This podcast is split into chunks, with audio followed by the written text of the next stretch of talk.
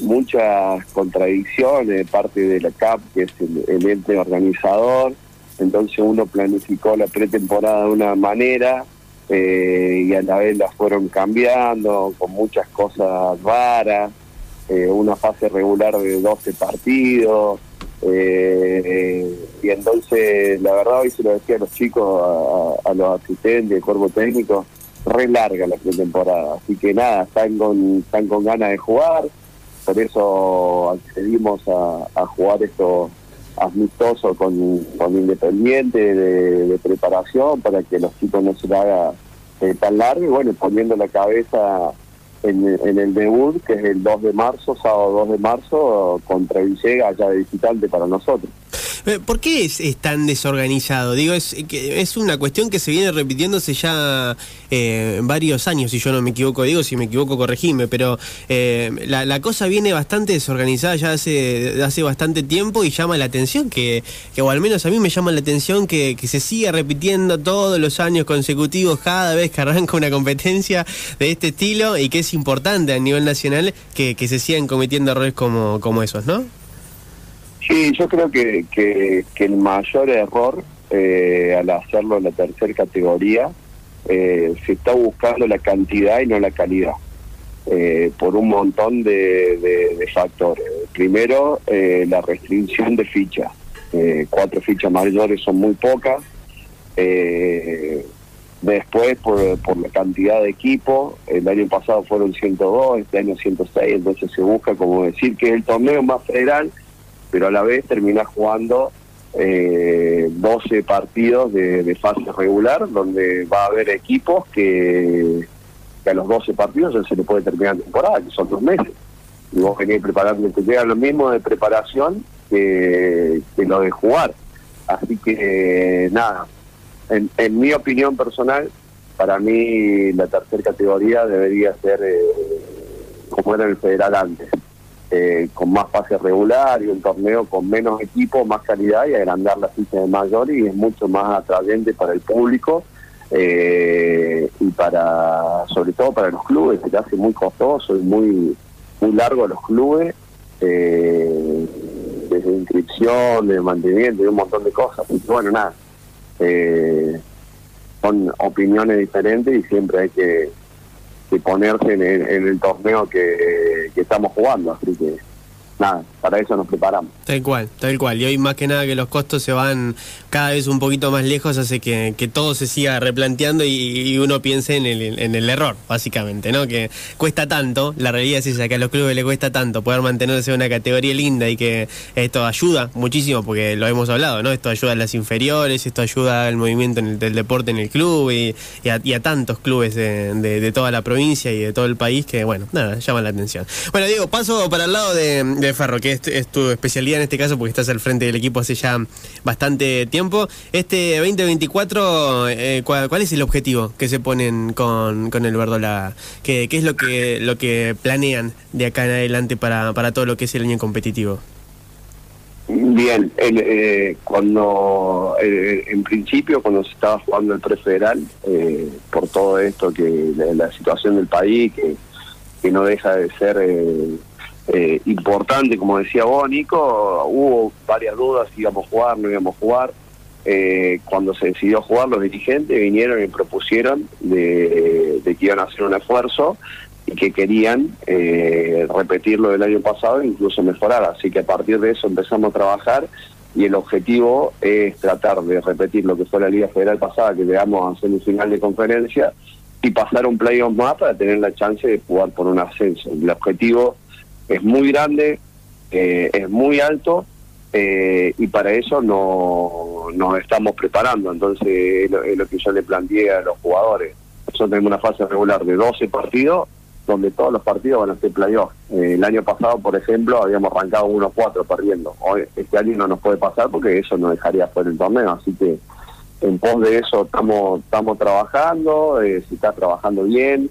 Eh, lo mismo te decía recién, se ha hecho demasiado larga, tuvimos que modificar la, pretemporada, pero estamos contentos con, con, el equipo que armamos y sobre todo eso que decías vos recién, eh, con, con, la formativa, los juveniles, hoy lo veía y, le decía al cuerpo técnico, nosotros tenemos ocho o nueve chicos que son los que juegan en la Liga Federal en, eh, formativa el año pasado, que hoy están entrenando con el equipo principal, eh, y son los jugadores que van a jugar la primera local, que también voy a dirigir yo, eh, y eso es un trabajo de, del esfuerzo y del proyecto de Ferro Vázquez que hace siete años que, viene y hoy podemos disfrutar de estos chicos que lo vamos lo vamos a poder, algunos con varios con minutos en el equipo profesional y a los otros jugando en la primera división.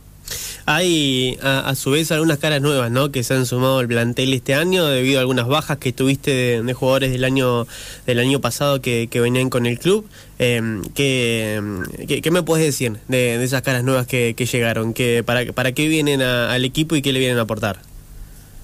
Eh, no, eh, básicamente vienen a, potenciar el equipo en lo que nosotros creíamos que nos estaba faltando después de, del federal. La idea era repetir la mayor cantidad de jugadores y el prefederal fue darle rodaje a la, a ficha U23 o U21 eh, y a los mayores que teníamos y bueno, en base a eso modificamos lo que creemos que, que necesitábamos para potenciar el equipo. Nosotros ahora ha llegado el Rodrigo Lavesari, que es un base que incluso ha jugado en contra mío, yo hace bastante que lo tenía visto y que había hablado con él, que lo quería incorporar.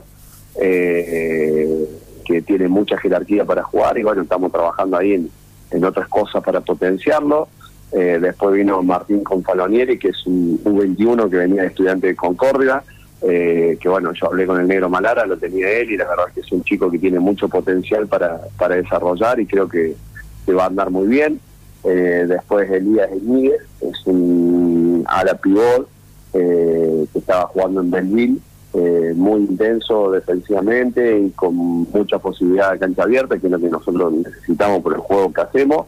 Y Nahuel Rodríguez, que había jugado conmigo eh, acá, que es un jugador bien de la categoría y que sabe y entiende todo y hace todo correctamente. Y bueno, en el último eh, tuvimos la suerte de que, nada, que surgió la posibilidad que, que venga Michelle. Eh, Michelle Divoy y bueno, y a nosotros nos hizo muy bien porque Michelle tiene muchísima experiencia, eh, la verdad que está muy motivado, está con muchas ganas y le ha caído 11 puntos al grupo. Eh, yo lo conozco porque he jugado con él, porque tengo una amistad y sé lo que nos puede brindar eh, y nos potenció mucho eh, el, el armado del equipo. Eh, en referencia a este armado y, a todos estos puntos que, resaltaste de, las nuevas caras que, han llegado, ¿cuál sentís que, es el fuerte que tiene el nuevo equipo y qué es lo que están trabajando con mayor intensidad para, para mejorar? No, nosotros tenemos una característica como juego, si bien hemos modificado un par de cosas de, de lo que era el, equipo anterior, nosotros tenemos un, un ADN eh, y creo que lo hemos, por ejemplo, nosotros jugamos un amistoso el miércoles pasado con Independiente. Eh, yo no soy muy eh, amante de los amistosos en un equipo de preparación en temporada larga porque los jugadores no juegan, no se ve el 100% de lo que vos en el equipo. pero nuestra característica, y lo vemos en entrenamiento, va a ser defensa muy dura, donde tenemos un equipo con, con mucha talla eh, que la verdad tiene muy buena contracción al trabajo y después correr la cancha y tratar de anotar eh, la mayor cantidad de puntos a campo abierto y si no después específicamente eh, mediante los sets y las variantes que le hemos metido tratar de, potenciar para, para jugar a, un score alto. Eh, la verdad que estamos muy contentos como están físicamente y tácticamente también entienden cuál es la idea eh, ahora falta el arranque del torneo para poder eh, llevarla a cabo. Tal cual, tal cual, Diego. Bueno, la última que, te hago es cómo ves el, nivel en los equipos pampeanos, los que nos representan quizás a la provincia en, esta competencia, la tercera en importancia a nivel nacional. Eh, bien, bien. Nosotros jugamos un amistoso, como te decía recién, con Independiente el miércoles pasado y la verdad que se reforzó muy bien eh, trajo jugadores de, calidad para la categoría, eh, así que me parece que Independiente va a ser uno de los protagonistas de la zona, al igual que, que All Boy, que por ahí no se reforzó como se había reforzado la, la temporada anterior, pero tiene jugadores de, del club que, que tienen muchísima calidad y sobre todo tienen muy buenos pibes eh, que ya están para dar el salto de calidad y para, para jugar eh, minutos importantes. Así que creo que, que, los tres representantes de, la provincia van a ser eh, animadores de lo que es esta primera zona, que es la, la zona sudeste sudeste A. Entonces de ahí clasifican cuatro y se van a empezar a cruzar con la, con la otra parte de la sudeste, que es San Nicolás, Junín